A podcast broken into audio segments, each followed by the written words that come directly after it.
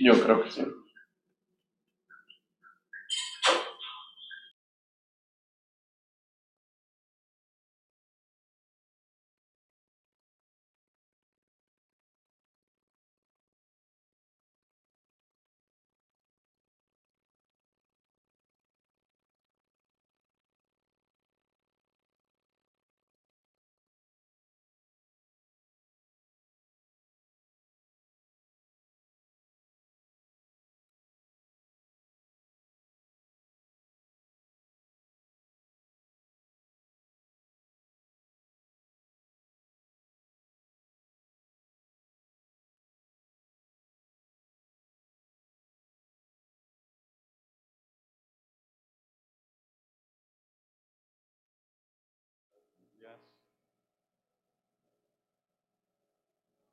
Ahí está.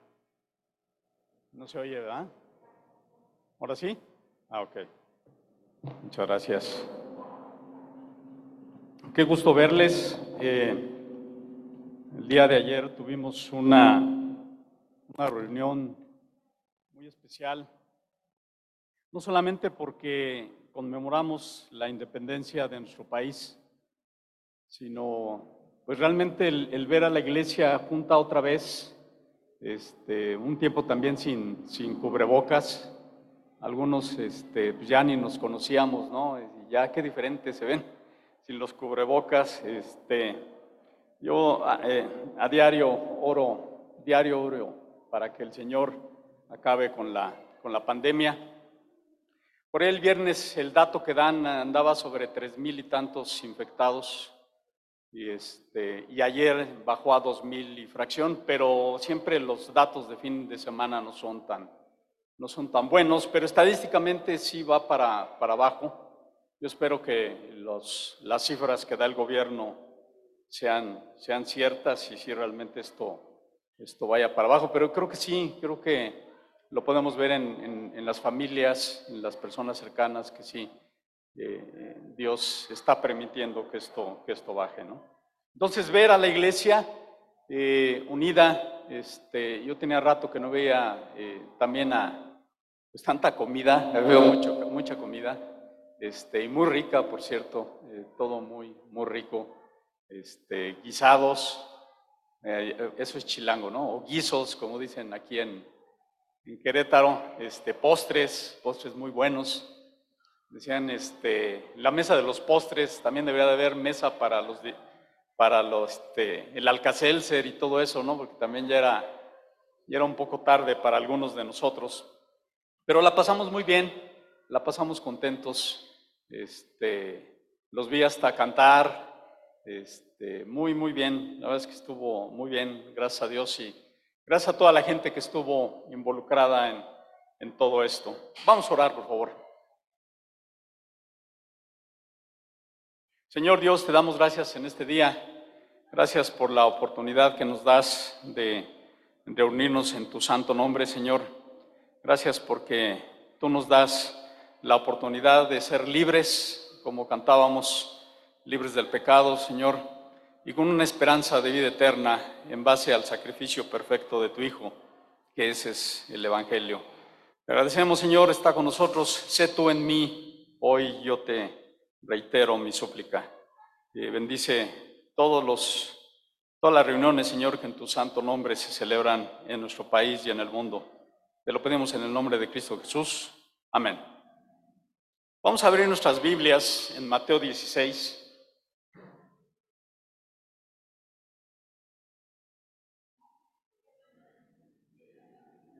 Vamos a leer estos seis versículos del 13 al 19. Y si quieren ahorita que, que lo leamos, este, quiero preguntarles algo. Mateo 16, del 13 al 19.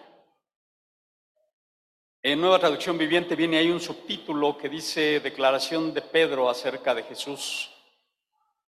Pero no nada más esto, son, son varias cosas que, que vemos que son muy interesantes en esta, en esta parte de la, de la Biblia. ¿Ya la tienen, hermanos? ¿Ya están? Ok. Dice, cuando Jesús llegó a la región de Cesarea de Filipo, les preguntó a sus discípulos, ¿quién dice la gente que es el Hijo del Hombre? Bueno, contestaron, algunos dicen Juan el Bautista, y otros dicen Elías, y otros dicen Jeremías o algún otro profeta. Entonces les preguntó, ¿y ustedes? ¿Quién dicen que soy? Simón Pedro contestó, tú eres el Mesías, el Hijo del Dios viviente. Jesús respondió, bendito eres, Simón, hijo de Juan, porque mi Padre que está en el cielo te lo ha revelado, no lo aprendiste de ningún ser humano. Ahora te digo que tú eres Pedro, que significa roca, y sobre esta roca edificaré mi iglesia y el poder de la muerte no la, no la conquistará. Y te daré las llaves del reino del cielo, todo lo que prohíbas en la tierra será prohibido en el cielo, y todo lo que permitas en la tierra será permitido en el cielo. En Reina Valera dice todo lo que ates y todo lo que desates, que básicamente es prohibir o permitir. Esta es la única vez en que la Biblia menciona las llaves del reino. La pregunta hoy para ustedes, no me contesten, piénsenlo. ¿Cuáles son las llaves del reino? ¿Saben cuáles son las llaves del reino? Piénsenlo y, al final les voy a decir cuáles son las llaves del, reino. Pero también quiero que consideren una cosa, la Biblia es consistente desde el Génesis hasta el Apocalipsis. A pesar de los miles de años que hay entre uno y el otro libro, hay una consistencia y es una consistencia divina. El hombre no puede, no puede hacer esto. ¿Quién dicen los hombres que soy yo?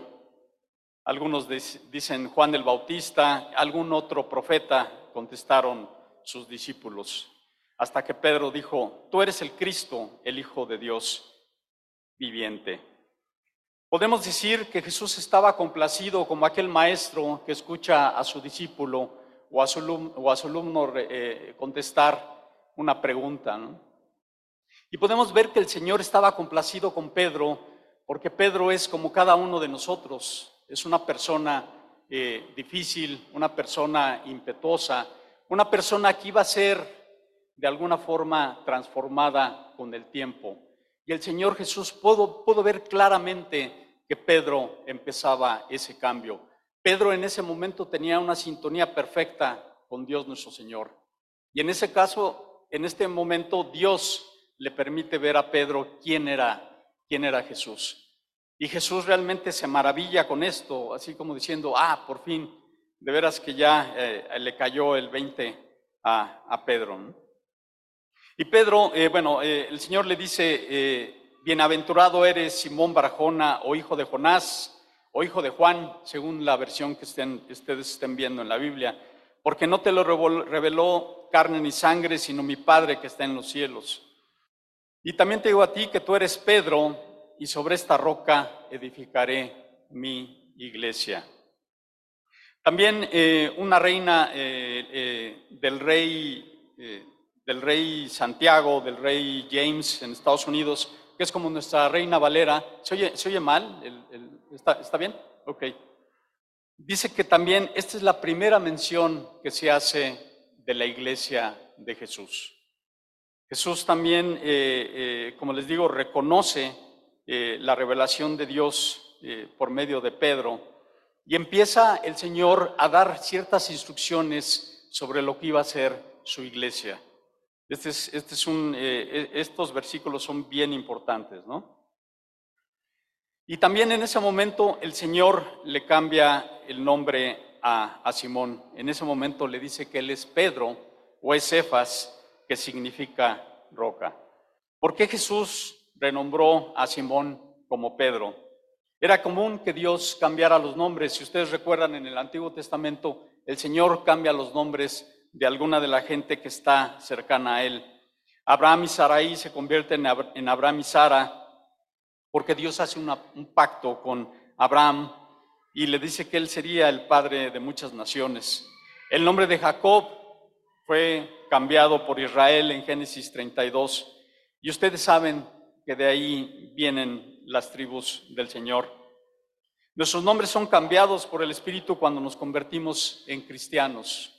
Antes éramos pecadores y ahora somos, somos cristianos. Ahora permitimos que el Señor entrara a la vida de cada uno de nosotros y debemos de tener un cambio, así como lo tuvo Simón Pedro. Mucha gente te va a recordar cómo eras, pero tú les debes de ahora de decir cómo eres con el cambio que, que debes de tener. La Biblia dice que el que está en Cristo, nueva criatura es, las cosas viejas pasaron, he aquí, todas son hechas nuevas en 2 de Corintios 5, 17. Pedro sin duda, hermanos, tuvo un lugar especial como, los, como uno de los discípulos del Señor Jesucristo. En Mateo 4, 18 es la primera vez que vemos que Pedro aparece en la, en la escena del Señor Jesús. Pedro era pescador, al igual que su hermano Andrés. Y al parecer Pedro y Andrés fueron discípulos de Juan el Bautista, por eso cuando el Señor Jesús los llama, cuando va caminando y los llama, ellos inmediatamente responden al llamado del Señor. Ellos responden al llamado donde el Señor les dice que los iba a hacer pescadores de hombres. Cuando Pedro le da la respuesta correcta en estos versículos que, acabamos de, de leer, la complacencia del Señor Jesús es muy, muy, muy, muy grande. Y como les digo, empieza la transformación de ese Pedro pecador a un Pedro, a un Pedro apóstol. Tú eres Pedro y sobre esta roca edificaré mi iglesia. Sobre esta roca edificaré mi iglesia y eso también en, la iglesia católica se agarran de aquí para eh, eh, decir algunas cosas, algunas tradiciones que obviamente están erradas. La autoridad es conferida a un hombre, y esto es lo que dice el catolicismo romano, Enseña que Jesús estableció una jerarquía en la iglesia al entregarle a Pedro las llaves del reino.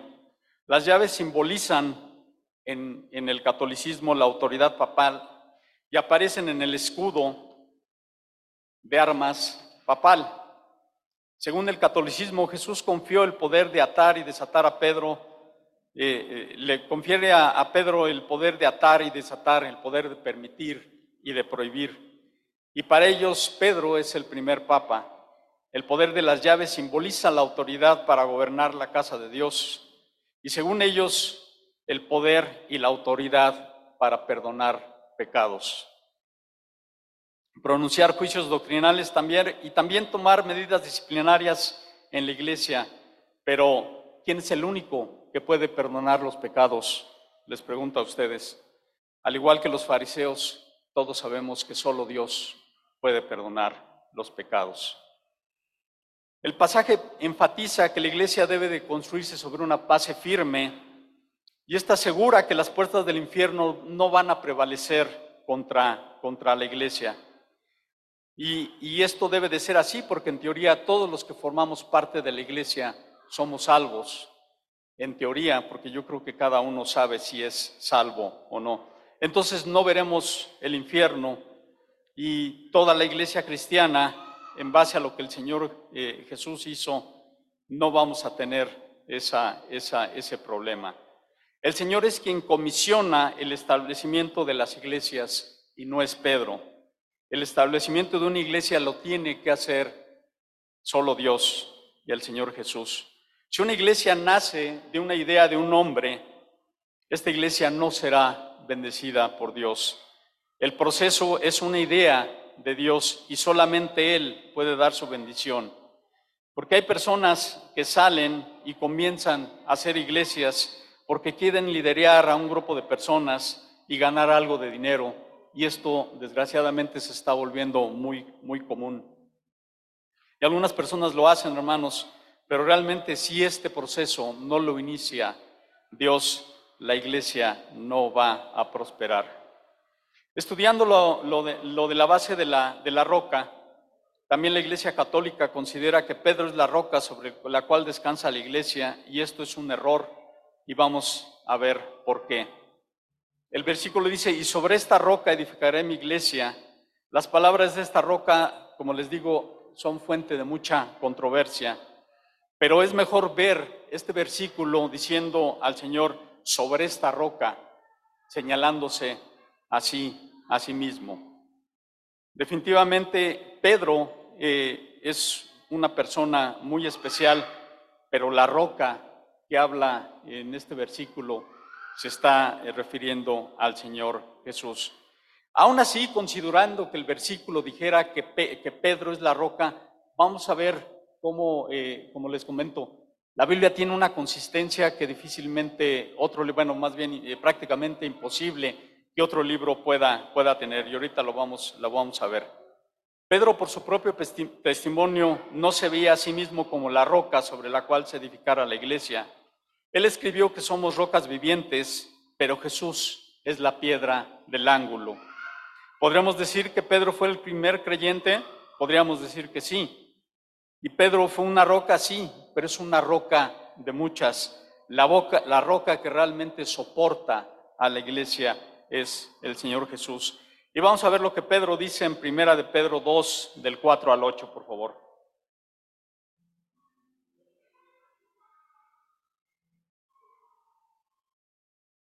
Primera de Pedro 2, del 4 al 8. ¿Ya la tienen? Ok. Dice, si no lo tienen, escuchen por favor. Ahora ustedes se acercan a Cristo, quien es la piedra viva principal del templo de Dios. La gente lo rechazó, pero Dios lo eligió para darle gran honra. Y ustedes son las piedras vivas con las cuales Dios edifica su templo espiritual. Además son sacerdotes santos por la mediación, de, por la mediación perdón, de Jesucristo. Ustedes ofrecen sacrificios espirituales que, que agradan a Dios. Como dicen las escrituras en Isaías 28, pongo en Jerusalén una piedra principal, elegida para gran honra, y todo el que confíe en él jamás será avergonzado. Así es, ustedes los que confían en él reconocen la honra que Dios le ha dado, pero para aquellos que lo rechazan, la piedra que los constructores rechazaron, ahora se ha convertido en la piedra principal o cabeza del ángulo, como dice Reina Valera.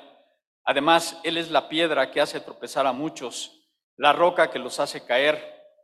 Tropiezan porque no obedecen la palabra de Dios y por eso se enfrentan con el destino que les fue preparado. El mismo Pedro declara esto. Obviamente Pedro estaba eh, bajo la guía del Espíritu Santo, pero Pedro aclara quién es la roca. La piedra fundamental o la piedra del ángulo, como lo vemos. Y esta es una piedra que se, eh, se utiliza para mantener dos muros unidos. En las construcciones normalmente puede haber hasta cuatro piedras de este, de este tipo, pero si esta piedra se viene abajo, toda la construcción se viene abajo. Es la parte más importante del, del, del cimiento el que controla, el que eh, soporta todo un edificio.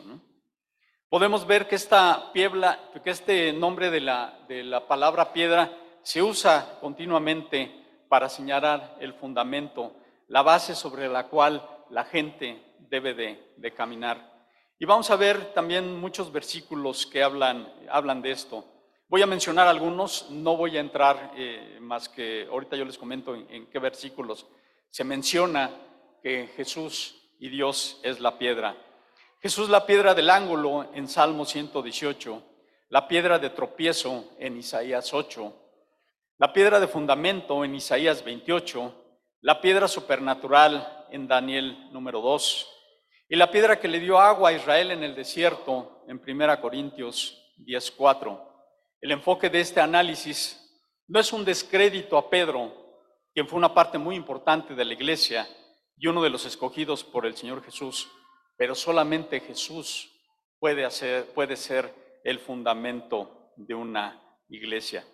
Vamos a ver tan solo un, un capítulo en Deuteronomio, vamos a Deuteronomio 32, para mostrarles este, este nombre de la piedra es utilizado por el Señor por varios versículos, por decenas de versículos por toda la, por toda la Biblia. En Deuteronomio 32, 3 y 4 dice así. Ustedes me dicen si ya lo tienen. Aquí vamos a ver algunos versículos, tan solo en este capítulo, cómo se menciona quién es, quién es la piedra. Dice, proclamaré el nombre del Señor, qué glorioso es nuestro Dios. Él es la roca, sus piedras son, perdón, sus obras son perfectas. Todo lo que hace es justo e imparcial. Él es Dios, él es Dios fiel, nunca actúa mal. Qué justo y recto es Él. Él es la roca, dice aquí la palabra del Señor. Ahí adelante en el versículo 15 dice, pero Israel pronto engordó y se volvió rebelde, el pueblo aumentó de peso, se puso gordo y relleno. Entonces abandonó a Dios, quien lo había creado, se burló de la roca de su salvación. Vuelve a salir la palabra roca. Ahí en el 18 dice, descuidaste la roca que te engendró, te olvidaste del Dios que te dio vida. Y vamos adelante también, en el versículo 31 dice, pero la roca de nuestros enemigos no es como nuestra roca, hasta ellos mismos se dan cuenta de eso. También viene en segunda de Samuel, para quien toma, toma nota, también viene esta palabra de, de, piedra o de roca. En Salmos está mencionado más de diez veces quién es la roca. Entonces, les digo lo mismo, o sea, la consistencia eh, eh, que mantiene la Biblia es clara al decir que Pedro no era la roca, la roca era, era Jesús. Regresando a nuestro texto de, de Mateo 16, regresamos por favor.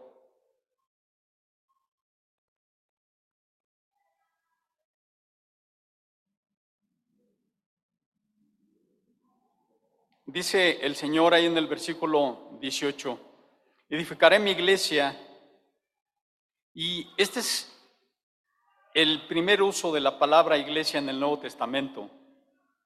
Usando la palabra griega eclesia, significativamente esto es antes del comienzo de la iglesia, que como, como ustedes saben comienza ya en Hechos en Pentecostés, pero el Señor se estaba adelantando eh, en, el, día de Pentecostés, en Hechos 2, perdón. Pero el Señor se estaba eh, anticipando, estaba profetizando lo que, iba, lo, que iba, lo que iba a venir. La palabra griega eclesia no era principalmente una palabra religiosa para nada, solo significaba un grupo o un grupo llamado, o sea, no es un edificio, es un grupo de personas un grupo de seguidores, un grupo de discípulos, como lo que el Señor Jesús escogió para que fueran eh, eh, la base para empezar a, formar su iglesia. Nada tiene que ver con un, con un templo, es un grupo de personas que se congregan para alabar y glorificar al Señor. Es como la iglesia de nosotros, la iglesia se movió de la Canaco para acá, se movió el edificio, no se movió el edificio, se movió el grupo de gente. Nosotros somos la iglesia, cada uno de nosotros, como lo hemos podido ver. Y esto tiene mucho sentido porque eh, realmente la palabra reside en cada uno de nosotros y no reside en, en, unas piedras o en algún tipo de, de edificio. Además, esta declaración que hace el Señor es una declaración de mi iglesia, es de mi gente. La iglesia pertenece a Jesús, como lo hemos dicho eh, en varias, varias ocasiones. Lo sorprendente es la, la audacia con lo que hace el Señor Jesús esta declaración. Edificaré sobre esta roca, edificaré mi iglesia. Él junta a su pueblo en común, lo edifica. Él edifica el cimiento firme y dice, sobre esta roca, sobre de mí, yo soy el fundamento, yo soy quien sostiene. Él edifica algo que le pertenece, es mi iglesia, es mi gente, son mis redimidos, es mi remaño. El Señor, digo, el hombre no puede decir esto, solo Dios podría decir todo esto. Siguiendo ahí con el versículo 18 dice, las puertas del Hades no prevalecerán contra contra ella. El Señor Jesús también ofreció una promesa que las fuerzas de la muerte y la oscuridad no prevalecerían contra la iglesia. Y esta es una promesa de gran valor, sobre todo en estos días tan difíciles. Las puertas del infierno, las puertas de la muerte, quiere decir que las maquinaciones y poderes del mundo invisible no van a prevalecer contra nosotros.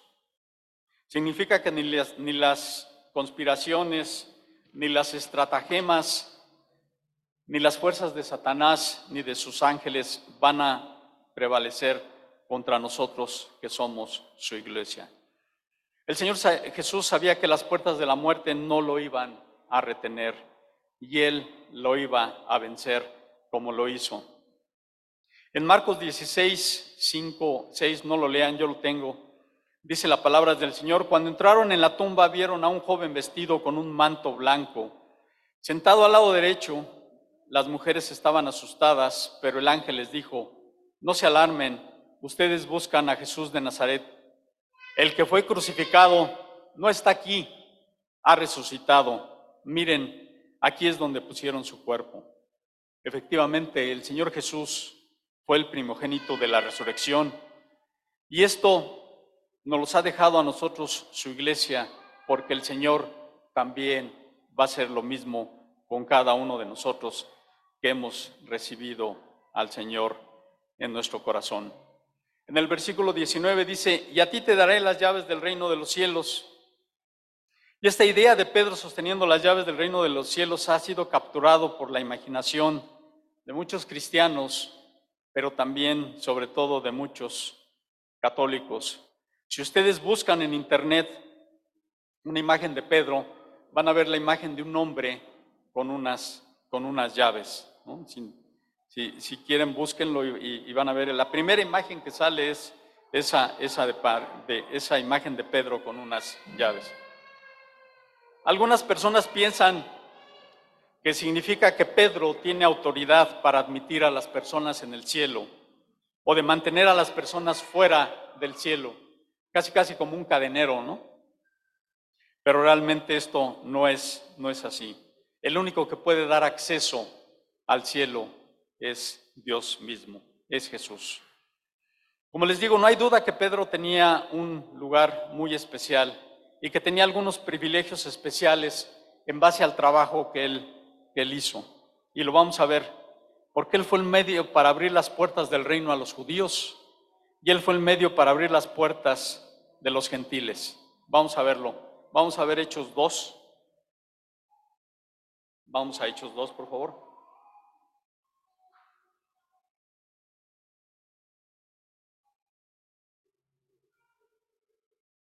Vamos a leer el versículo 14 y luego del 36 al 39. Aquí Pedro está en Jerusalén y está hablando a un grupo de, de, judíos. Dice así la palabra de Dios. Entonces Pedro dio un paso adelante junto con los otros once apóstoles y gritó a la multitud, escuchen con atención todos ustedes, compatriotas judíos y residentes en Jerusalén, no se equivoquen y vamos adelante, el 36 al 39 dice, por lo tanto, que todos en Israel sepan, sin lugar a dudas, que a este Jesús, a quien ustedes crucificaron, Dios lo ha hecho tanto Señor como Mesías. Las palabras de Pedro traspasaron el corazón de ellos, quienes le dijeron a él y a los demás apóstoles, hermanos, ¿qué debemos de hacer? Pedro contestó, cada uno de ustedes debe de arrepentirse de sus pecados y volver a Dios y ser bautizados en el nombre de Jesucristo para el perdón de los pecados. Entonces recibirán el, regalo del Espíritu Santo. Esta promesa es para ustedes, para sus hijos y para los que estén lejos, es decir, para todos los que han sido llamados por el Señor nuestro Dios. Ahí Pedro abre las puertas del reino para el pueblo judío. El pueblo judío seguía y sigue esperando un, un, Mesías, un Mesías diferente a lo que hizo el Señor Jesús. Vamos a Hechos 10, por favor. 34 al 45, por favor.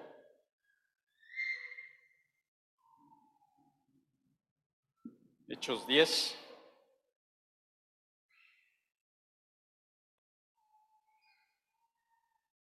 Y entonces aquí Pedro le da la buena noticia en lo que acabamos de ver a los judíos y en esta parte la buena noticia se, se abre no solamente al pueblo judío. Vamos a ver Dice también ahí en, Nueva Traducción Viviente, los gentiles oyen la, la buena noticia. Entonces Pedro respondió, veo con claridad que Dios no muestra favoritismos. En cada nación Él acepta a los que le temen y hacen lo correcto. Este es el mensaje de la buena noticia para todo el pueblo de Israel, que hay paz con Dios por medio de Jesucristo, quien es el Señor de todo. Ustedes saben lo que pasó en toda Judea, comenzando en Galilea, después de que Juan comenzó a predicar su mensaje de bautismo. Y saben que Dios ungió a Jesús de Nazaret con el Espíritu Santo y con poder. Después Jesús anduvo haciendo el bien y sanando a todos los que eran oprimidos por el diablo, porque Dios estaba con él. Y nosotros los apóstoles somos testigos de todo lo que él hizo por toda Judea y en Jerusalén. Lo mataron colgándolo en una cruz, pero Dios lo resucitó al tercer día. Después Dios permitió que se apareciera no al público en general, sino a nosotros, a quienes Dios había elegido de antemano para que fuéramos sus testigos. Nosotros fuimos los que comimos y bebimos con Él después de que se levantó de los muertos. Y Él nos, él oh, perdón, él nos ordenó que predicáramos en todas partes y diéramos testimonio de que Jesús es a quien Dios designó para ser el juez de todos, de los que están vivos y de los muertos. De él dan testimonio todos los profetas cuando dicen que a todo lo que, que a todo el que cree en él se le perdonarán los pecados por medio de su nombre. Mientras Pedro aún estaba diciendo estas cosas, el Espíritu Santo descendió sobre todos los que escuchaban el mensaje, los creyentes judíos que habían llegado con Pedro quedaron asombrados al ver que el don del Espíritu Santo también era derramado a los gentiles. ¿Y qué es un gentil? Pues básicamente el que no es, el que no es judío. Entonces, hermanos, las, las llaves del reino son el Evangelio en sí mismo. No sé si lo habían pensado y lo anduvieron buscando, pero esta es la verdad. Las llaves del reino son el Evangelio. Pero la llave obviamente no te va a servir si tú no la usas. Y la forma de utilizar esa llave es aceptando al Señor Jesús como tu Señor y como tu Salvador. No hay ninguna asociación papal. Pedro fue humano y a nadie más le pasó esa supuesta, supuesta autoridad. No hay algún argumento bíblico donde diga que este privilegio haya pasado o esta autoridad haya pasado de Pedro a alguien, alguien más. Como les digo, realmente la Biblia se explica por sí mismo desde el Génesis hasta el Apocalipsis. Sin duda, un gran apóstol Pedro, sin duda un gran hombre, pero solamente, solamente eso, un hombre. Y ahí lo podemos ver también en Hechos 10, 25 al 26. Vamos allá arriba, en el mismo capítulo. Y esto lo podemos ver, se repite también con otras personas que quieren hacer lo mismo, con gente eh, que, que hace lo que vamos a ver que hizo Cornelio. 10 del 25 al 26 dice, cuando Pedro entró en la casa, Cornelio cayó a sus pies y lo adoró. Pero Pedro lo levantó y le dijo, ponte de pie, yo soy un ser humano como tú. Porque solamente ante quién nos debemos de arrodillar, hermanos. Solamente ante Dios mismo, ante nadie más. La gente también se trató de arrodillar ante, ante ángeles. Lo pueden ver en algunos otros capítulos. Pero también los ángeles los levantan. O algún otro ser humano que se arrodilla frente a un ser humano. El ser humano, como en este caso Pedro, les dice, levántate. No te puedes arrodillar delante de mí. Regresando a la autoridad y al poder de las llaves del reino, no es algo que descanse en un individuo. Esta autoridad descansa en el Evangelio por sí mismo. Y el Evangelio básicamente pues es palabra, es palabra de Dios. Vamos a Gálatas, por favor. Gálatas 1.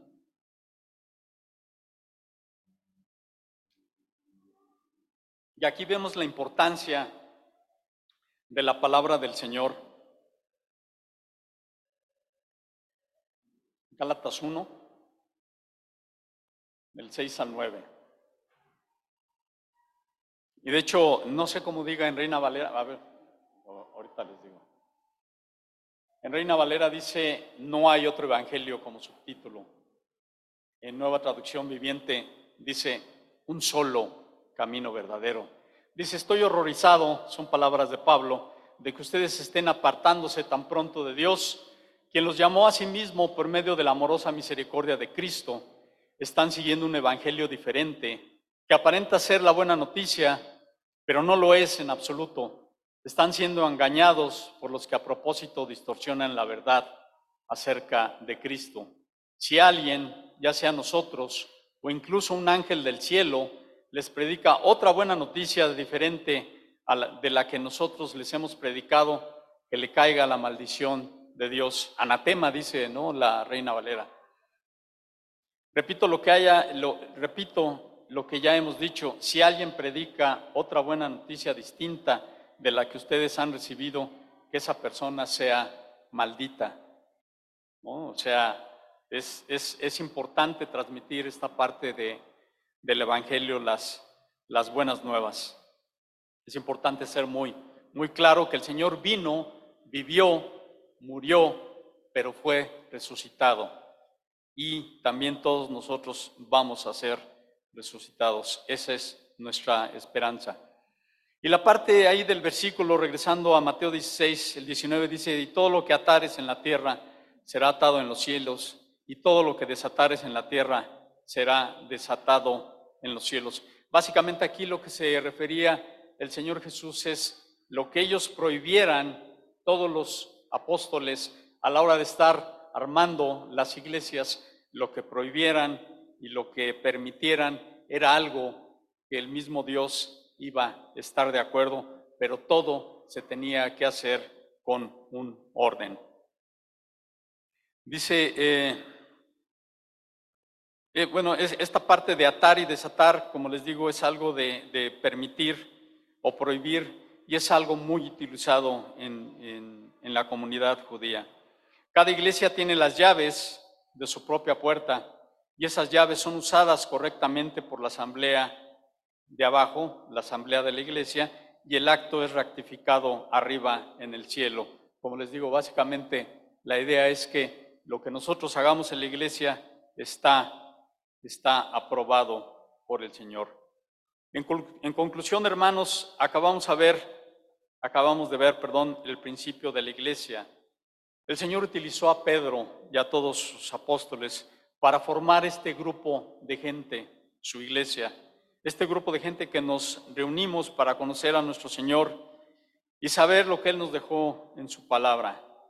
Gracias a su iglesia, el Señor se hace presente en todo el mundo y el Señor se hace presente en todo momento. El Evangelio, les reitero, son las llaves del cielo y Jesús es la roca donde descansa la iglesia. Jesús es el fundamento de la iglesia. El mensaje del Evangelio es claro todos los hombres somos culpables de pecado y condenados a muerte por Dios, pero esto se contrarresta con el Evangelio, las buenas nuevas de Jesucristo. Dios por su amor al mundo ha abierto un camino para que el hombre sea perdonado de sus pecados, como dice Juan 3:16. Envió a su Hijo Jesucristo para tomar los pecados de la humanidad sobre sí mismo por medio de la muerte muerte de cruz. Al echar nuestro pecado sobre Cristo, Dios garantizó que todos los que crean en el nombre de Jesús serán perdonados. La resurrección de Jesús garantiza la justificación de todos los que creen en Él, de todos los que creemos en el Señor Jesucristo. Vamos a orar, por favor. Señor Dios, te damos muchas gracias. Gracias Dios porque tú nos dejaste las, las llaves del reino y las debemos de usar, Señor. Debemos de mostrar estas llaves, que es tu, tu evangelio, tu palabra santa, Señor, tu palabra poderosa. que como tú dice, dice tu palabra, eh, el Evangelio es locura para los que se pierden, pero para los que creemos es poder de Dios, es poder tuyo, Dios.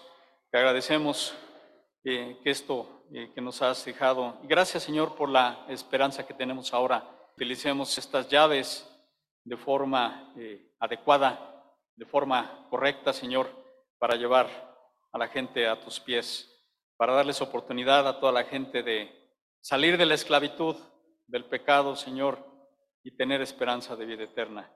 Te damos gracias, Señor, porque Jesucristo hizo todo esto. Él, él hizo la, la obra perfecta. Te damos gracias, Dios, porque pues nosotros quiénes somos para que tú hayas dado a tu Hijo en sacrificio, Dios. Bendice esta semana que comienza en cada uno de nosotros, Señor. Bendice nuestra salud, bendice nuestros trabajos. Vamos, Señor, y te agradecemos y te lo pedimos en el nombre de Cristo Jesús. Amén. Muchas gracias.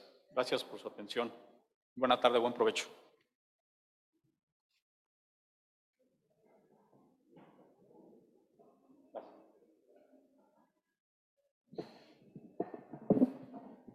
Hermanos, ya para terminar, eh, vamos a entonar un último canto.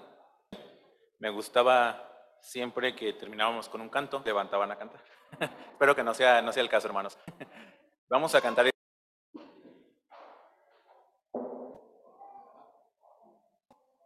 Es el último.